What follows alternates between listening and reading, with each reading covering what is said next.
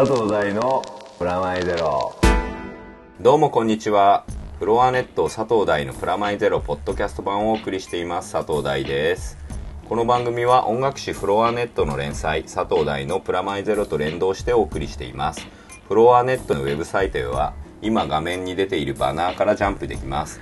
というわけで今月もフロアネットの杉山君に来てもらっています。こんにちは。こんにちは。よろしくお願いします。はーい。出張帰りなんでしょ？はい。ほとんどもう夜はクラブ。ううん。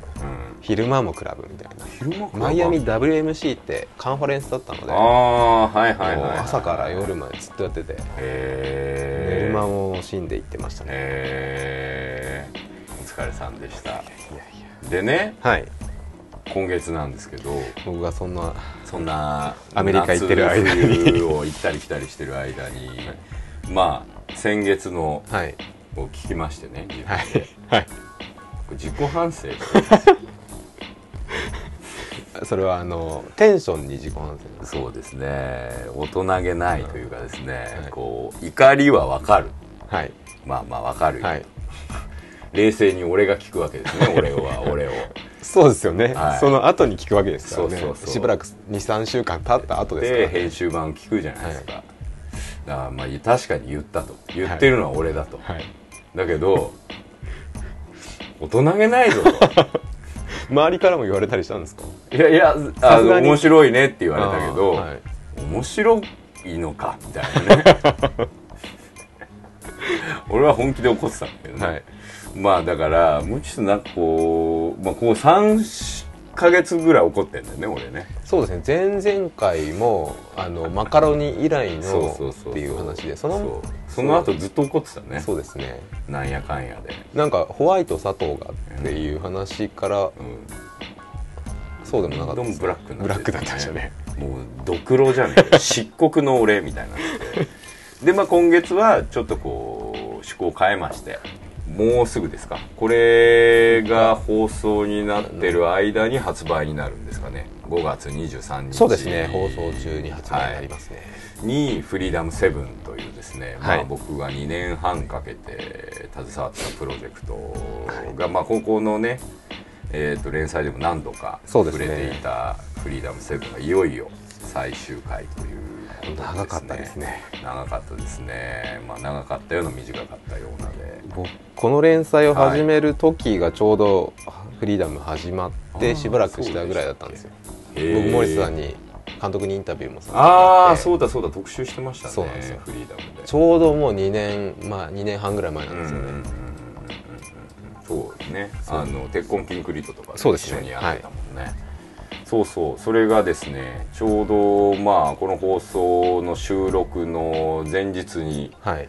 えーアフレコ最終回が終わりましてはい。いやー終わったねーみたいな感じになってですね、はい。そんで今日の収録を迎えているので、もうね先月の俺とは違うようなこうすっきりした俺がそうですね。2年半のプロジェクトが、はい、終わってよかったなとでまあいよいよ、あのーフットマークデイズ」という、まあ、ここでも何回か宣伝をした小説の方もはい。最終巻がちょうど来月出る予定と。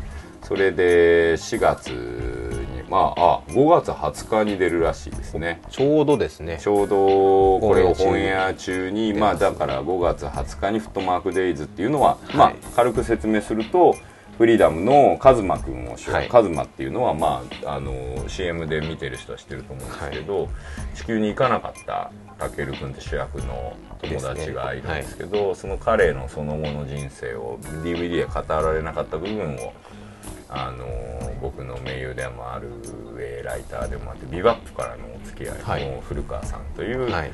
作家の人にお願いして書いてたのも5月20日で終わると。そしてそれに踏まえてですねもうあの発売している、えーシナリオ集があるんですけどフリーダムのシナリオ0から3えーっと来月には4から7までの脚本集も出るんで,、でこれはまさにですねシナリオ集なので、はい。本編の DVD では根底に変わるんですね、ではい。その瞬間にこうカットされたり、はい。増えたりしてる部分があって、その前の段階のいわゆるフリーダムにとってのスケッチみたいな。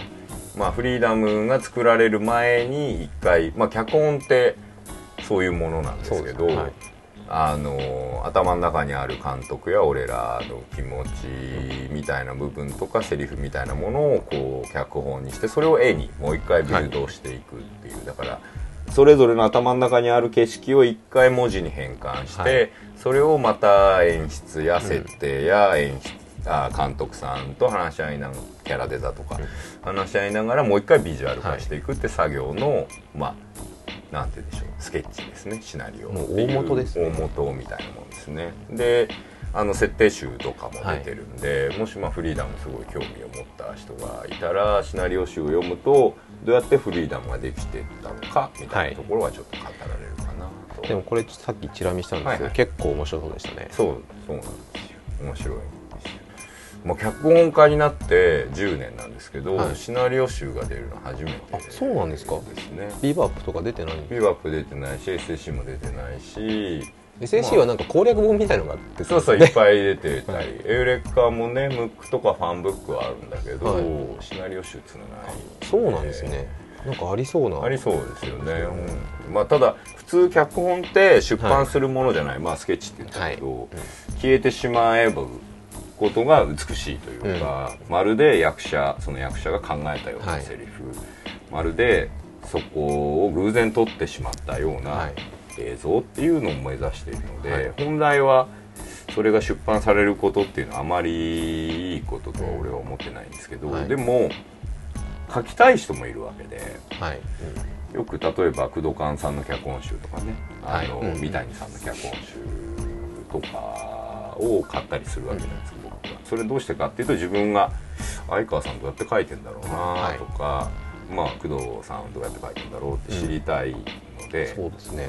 うん、まあ純粋に興味はありますけどね好きなものほど。そうそうなんですよね。まあだから作り手にとってはいい本になればいいなとか、作り手っていうか未来の作り手というか、はそういう人にとっていい本になればいいなと。まあフリーダムなんかまさに発注によって作られた、はい、うん。まあ、あね。の個人的な思惑とかのほとんどないものなので、そういうものでも個人的な思惑というか監督や俺たちの思いみたいなのはどうやって織り込んでいったのかはみたいなところが、まあ、語られているのでよかったらぜひというかまあそれフリーダム自体がうん。フリーダムの冒険に近かったですね本当に。と新人の僕より10個下の監督、ね。自主制作で賞を取ってはい「かくれんぼ」っていう作品、はい。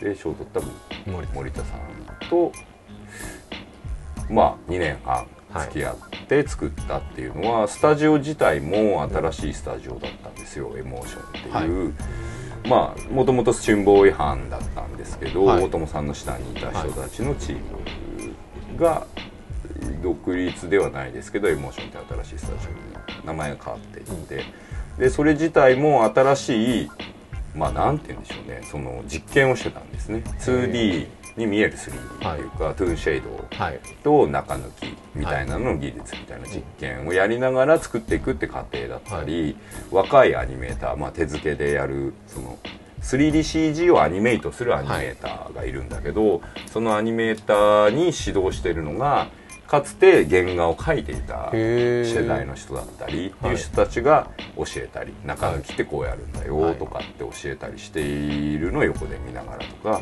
脚本で言えば僕や野村さんみたいに割と最近アニメに入った人はと千葉さんっていうそれこそもうあの単影ガンダムやウィングを描かれてたような大御所と一緒に組むことだったりもして、その大御所の人のまあ少年心というか少年ハートみたいなのが共通点になっていってフリーダムが生まれていった過程みたいなのを割とシナリオ集で語られているので、あのまあ、実際もフリーダムみたいな冒険だったんですよ若者たちが作ってる集ま自体そう自体がはいそれがなんかすごくいいなと思いました。監督もやっぱそういうこと前に話してる時なんかちょっと言ってましたね。初めてのやっぱりはい。形で、うん。そのプロジェクト自体も割と今までなかったような形だったらしいので、そうそうそうそう結構試行錯誤みたいなことは言ってましたうね、ん。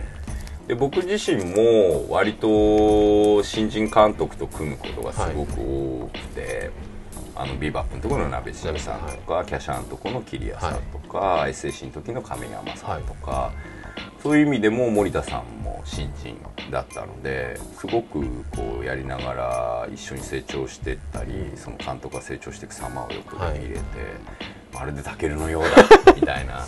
まんまり言うと「俺はそんなバカなのか」って言われちゃうんだけどいやいやいやいい意味でね、はい。みたいなとこ成長が分かるってすごくいいプロジェクトだったなとは思ってますね。2年なんてでもどうなんですか？まあ OVA だと普通なんだけど、あうん。例えばフリクリとか、はまあ、トップそうですね。とかそうなんですよ。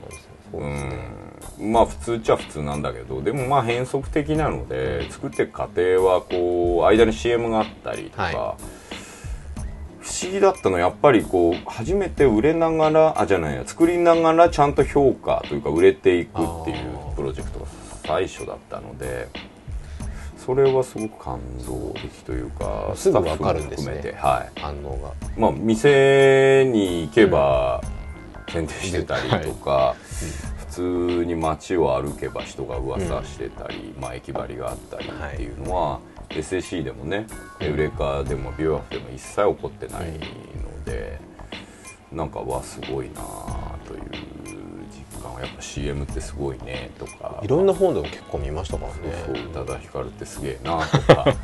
まあシンプルに思いましたけどね、まあ大友さんもすげえなと思ったし、まあ、作ってる方はそういう意識全然なくて、うん。むしろあるものの素材を納期はい。にどうやって収めて、しかもまあ発注主である日清さんやはい。電通さんも嫌な思いしないし、見てるお客さんも嫌な思いをしないっていう。でも楽しいっていうものを作ろうっていう感じはできたかなと思いますけどね。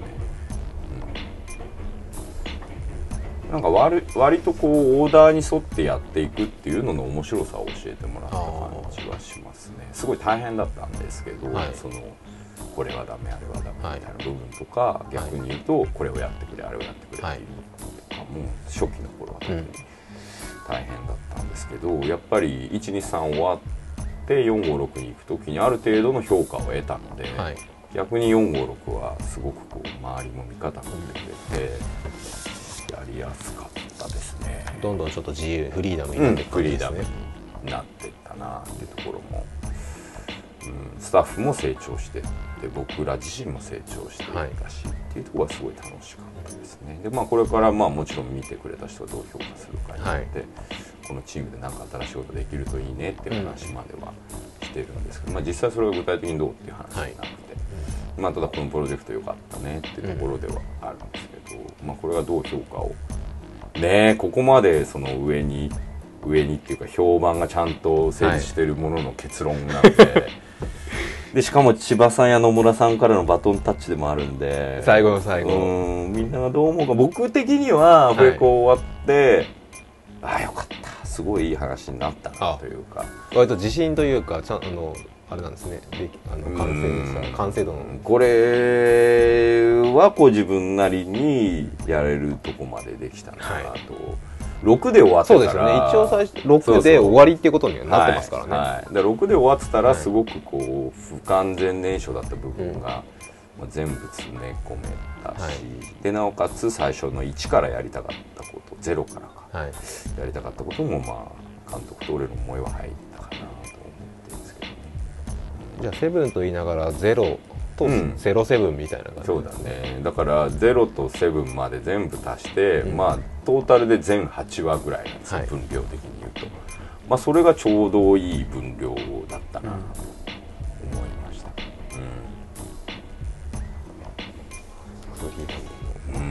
そこはね本当にこうなんて言うんでしょうね。狙ってできることじゃないんですよね。でで今までは、はい。でも狙ってみたんですよ今回は。今回はすごく。あのーエブレカの反省もあったりもうそれは最初から当初からもう狙って。いや最初は違います。あのオーダーがあってやってたんだけど、その123作っていく過程の中で、まあこれはある種僕の今までのやってきたことの実験ができるかもしれない、うん。それは森田さんの中でも 3DCG っていうのをずっとはい彼がやってきた中で、映像的な部分での映像的な部分での実験もできるかはいもっていうとこと同じような感覚だと思うんですけど、はいオーダーが割と明確だったので、はい。そこさえ外さなければ割とうん。うん、実験ができるなとは思って、うん。僕ら普通に見てても、うん。まあそのじオーダーというか特になんか規制もそんなにないような気はしましたけどね。まあまあまあ、ん。それはカップヌードル出すこととか、うん。はい。まあそういうのはまた人別を殺さないこととか、そのまあ、月と地球の旅を行き来しなきゃいけなかったりとか、そういうオーダーとかキャラクターをこういはいこうしてほしいみたいな部分に応えながらなおかつ自分たちの色を入れていくっていう実験、プラスまあ構造の実験もしているんですよ。1から3あ3から6、はい。で7で全部つなぐとか、それとか 1, に1から34から6って同じ構造になってて、はい。1話がだいたい世界観設定キャラ設定説明して、最後に事件が起き起こって終わるっていう1と4の新しい舞台に降りてきてあ世界観を見せて設定をして最後に出会って終わるって両方1と4は誰っていうのの切り替えして終わる月と地球で。月と地球でって終わってて、で2巻目は謎へ迫ってってはい。嘘があるっていうことが分かっていくことと、6巻あ5巻は5巻で月にあ地球にも隠してることがあったりっていうことが分かってくるのが5巻だったりそれで生活っていうか人っていうのが見えてきたり。で3巻は打ち上がるまでなんだけど、6巻も打ち上がるまでで、そこにいろんな人の思いを込めていくっていう、それで7でその全てを一つまとめにするっていう構想とかかなりその数学的な構造というか、それでそのエモーショナルな感情をどうコントロールしていくかっていうのも割と実験、もう枠決められてたんで。6本、はいでその枠に均等にこうまあ連載漫画みたいなもんなんで、まあ3ヶ月も置いちゃうんで、はい。1週間とかだったら結構ピーキーな振りでも「投げっぱじゃんか!」っつっても1週間待ったらまあ見れる。新しいの見れるだったらいいんだけど、それは監督ともずっと言ってて1話完結感プラス、はい。どうしても次を見なきゃいけないうん終わり期待感みたいな、期待感みたいなケツっていうのはすごいバランス難しいんですよ、まあそれこそ30004000、まあはい。5000ぐらい金を払う。DVD、まあレンタル300円400円払う。っていうことに対するまあ対価としての到達感っていうか、見たなっていう感覚も欲しいんですよ。1話完結して、プラスどうしても続きを見なきゃいけない、はい。と思わせる振りも必要で、はいそ振りが強すぎるとなんだよこれ見ても全然完結してないじゃん、なっちゃうし。分かんなくなっちゃう。んです一巻の完結感が強すぎるともうここで終わってんだら続き見なくていいやなっちゃうっていう。その微妙なバランスをこう各話数でのテーマを決めていくってことでクリアしようと、まあ、1話は青春アメリカングラフィティみたいな、はいチキンレースやるみたいな。やるですねで2話はなんかアクションやりながらでも陰謀ものはい。みたいな、で3話は友情と打ち上がっていく。はい。4話はまあ新しくこう冒険をしてロードムービーになっていく。で5話はウルルン滞在記のように、はい。そこの地球で人地球での生活。で人同士の友情とかを深めていく。で6はプロジェクト X で2年かけてっていうでタイムコントロールもしようっていうのがあって、1から6までの間にだんだん時間が短く1から3までは短くしたんですよ。1です。ね2話3話で3話はほぼリアルタイムなんですよ。あドーンってストーリー、はい。20分の話なんですよ、はい。大体。立つまでがそうっていうことですね。旅立つ、はい。逃げてから旅立つまではい。大体20分なんですよ3話で1話結構長いんですよ。ねチキンレース。2日ぐらい経ったりしてるんですよ、間にとかで2はちょっと長い。1日ぐらいの話なんですよ。3はもう20分ぐらいの話なんですよ。でも4はすっごい長い。3週間ぐらいの話。まあ向こうについ34週間とかの話なんですよ。で5はもっと長い。はい。12か月とか3か月とかなんですよ。6はもう2年半。だんだんタイムレースがまたはい。456で長くなってはい。123短くなってるんですよ、うん。タイムレースタイムっていうかその1話のだ全部20分なんだけど、はい。その20分を20分と捉えてる話数もあれば、うん。2年半ぐらいに捉えてる話数もあって、それが同じ質感に見えるように1から6を全部コントロールしたんですけどそういうコントロールの仕方もすごい面白かった。ですね、そうやってこうだからこそ2年半やるやつはプロジェクト X ってテーマだし、うんうんっていうそれにまあ即した時間とはい。テーマが、そうです。テーマと時間が即しているっていう方法論。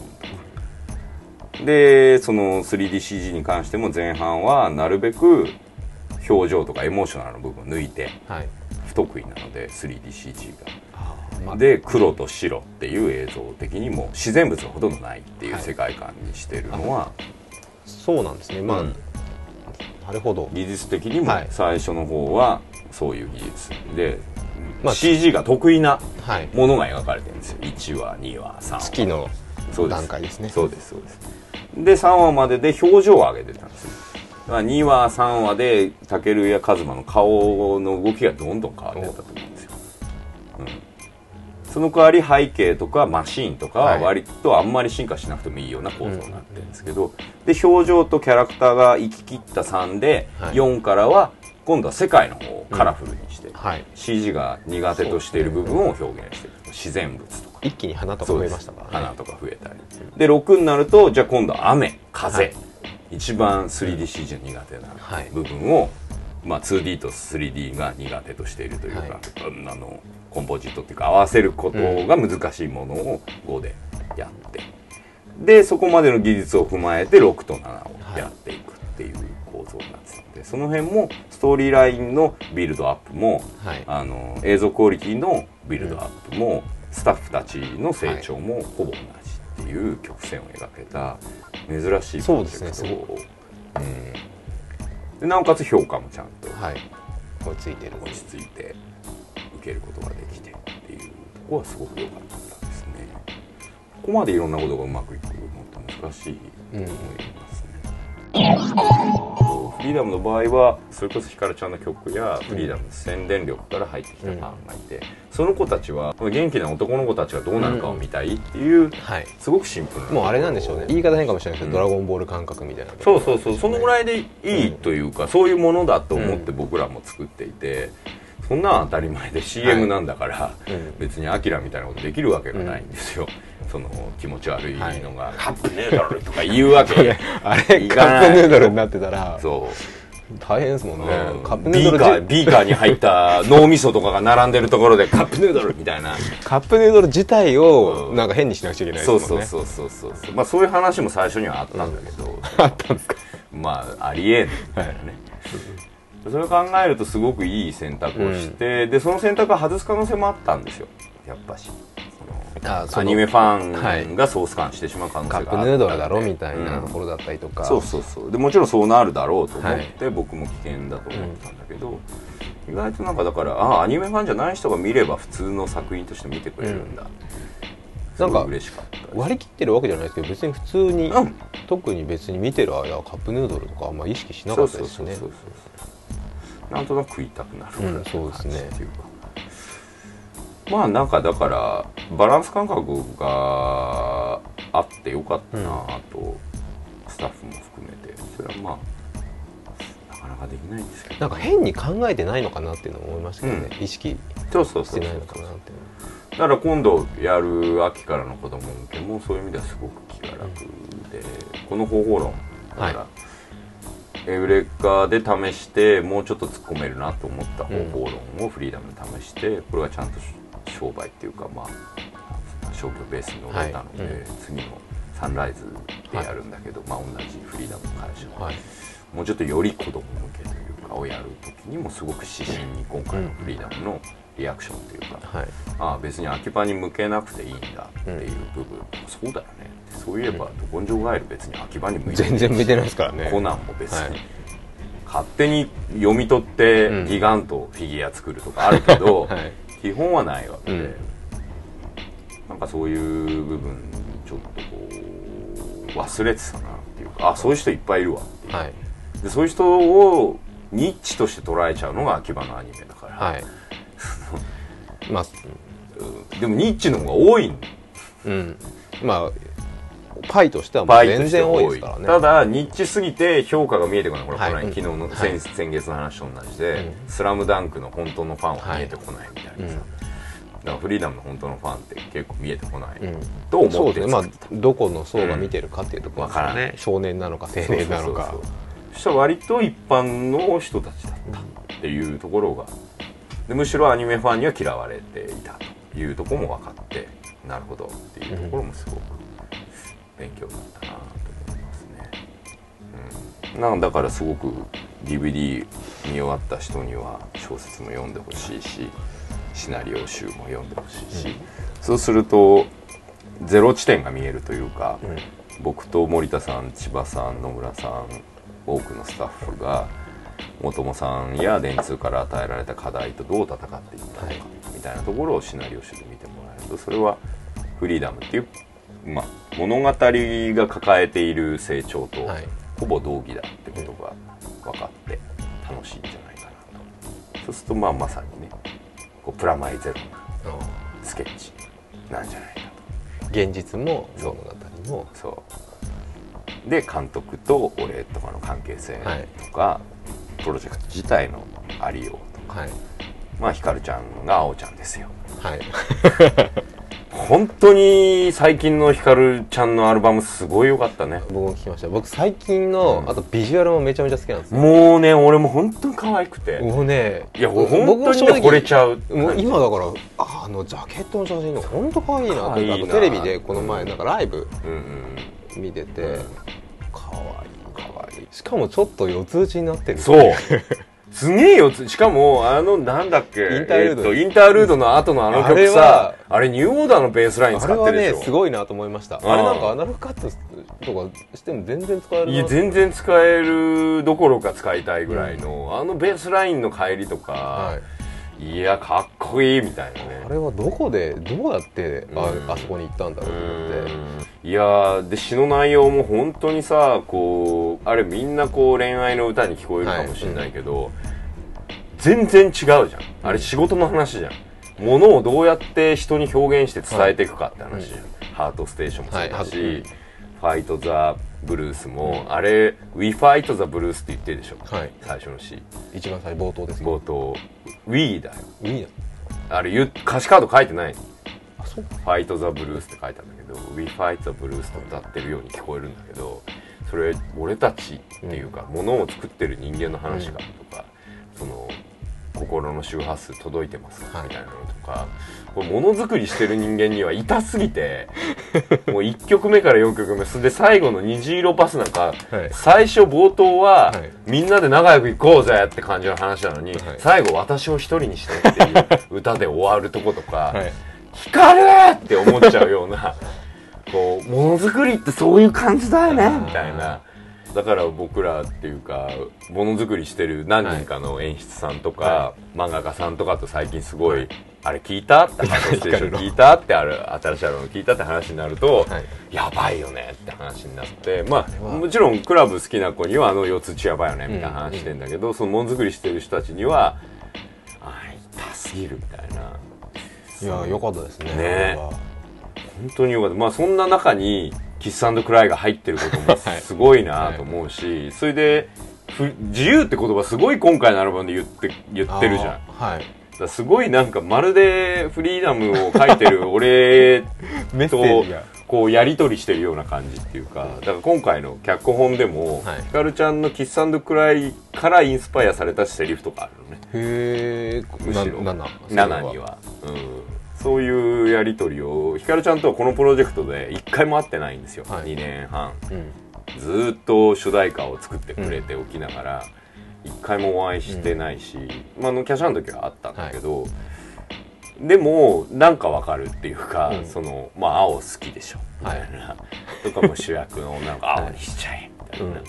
そのそういうことだったりも含めてなんかこう並走してる感じがうんしたなと思って、うん、なんか一回プロジェクト全部終わって、まあこの全部終わったら一回話してみたいなとは思うけどね、こういうふうに作ってたんだよみたいな感じとか、なんで自由を縛られたいっていきなり自由がテーマなのに言ったの、うん。とかまあなんかすごくこう聞いてみたいなと思うそれはキャシャの時にやられたと思った。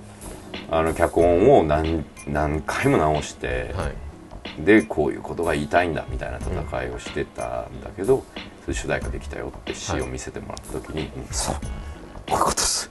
まとめられてた。んですねまとめてあったことみたいなのがフリーダムの時も起こって自由ってテーマなのに、はい。自由を奪われたいぐらいの愛に落ちたいっていうのはまさに青谷武はい。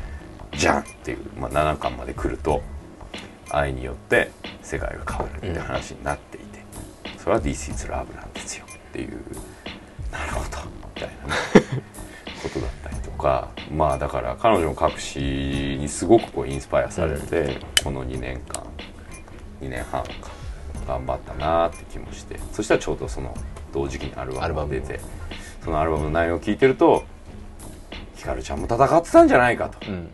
いうこの2年ぐらい、ああ共闘だったんですね、全然並走なんだけど、横目でチラッチラッとたまに、たまにこう2曲もらうみたいな感じ。はいはいはいであこんな感じかはい。今彼女。みたいなのを知るみたいなのが面白い。いや音楽好きなんだなっていうのがうんうん。すげえ嬉しかったね、うん。言葉の天才でもあるじゃない、うん。彼女って、うん。デビューから、はい。俺それが原因で作詞家辞めたくなったんだ 実際辞めたわけだけど。そう宇多田ヒカルのデビューアルバムを聴いて、勝てん作詞はすごいと。ふわりを超えた作詞っていうか。まあ、だ自分であれだけ歌える歌えるから、でしかも帰国子女的言語の、なんか日本語であって日本語じゃないみたいなとこ。英語なんっぽいけどでも英語でもないっていう。桑田佳祐が行きたくて行けなかったところでしょうじゃん。そうですね。だし小田和正とかが行きたくて行けなかったところだと思うんだよね、大竹栄一とかね、うん。そこにこうスッと入ってこられたんで、うわ負けた。みたいな感じだったんだけど音に関してはそこなかったんだけど、うん。突き詰めたねーって感じが今回はあってあの極寒ゼロで行くはい。僕はクマのとことかも、あれよあれいいですよあねれ DJ 知ってんよね、はい。だから今回のその、うん。つなぎってわけじゃないですけど、うん。うまいことやってますよね。あれさ iPod へのさ、パンクな感じしない？まあそうですね。データデータ iPod への。一回止まることへの。そうあの極寒ゼロであれだってあれ続けて聴かないとつまんないじゃん、うん。あそこでこうあの曲でブワーって上がってって、はい。テイク5だっけ？あれで上がってってズドンってうん。消えて僕は雲になるじゃん、あれ音像飛び抜けちゃうじゃんあの瞬間に、カーってなるじゃん。あれもすごいなと思って。語れるよ宇多田ヒカルだって。今。今一番聞いてる今一応聞いてる。ということで、えー久々に明るい話あ題と。今日明るかったですね。明るいのとあと楽しい話題。今好きなものの話、特にあの怒号が飛び交うわけでもなく。宇多田ヒカルへのラブレターのようなラジオ放送。最後そうでしたね。終盤はもう完全歌だラブみたいなラブ感じでしたねそんな感じですね。はい、じゃあまあ今月はそんな感はい、ありじがとうございます。でしたこの番組は音楽誌フロアネットの連載佐藤大のプラマイゼロと連動してお送りしています。フロアネットのウェブサイトへは今画面に出ているバナーからジャンプできます。今月のフロアネットの特集はアワーパーティー360カッコ仮メグ VERBAL EXILE の松など著名人がカメラを持って自分の行きつけのパーティーに潜入。人気者たちのちょいプライベートなパーティーライフを紹介します。またこの番組と連動している連載佐藤大のプラマイゼロフロアネット版もお忘れなく。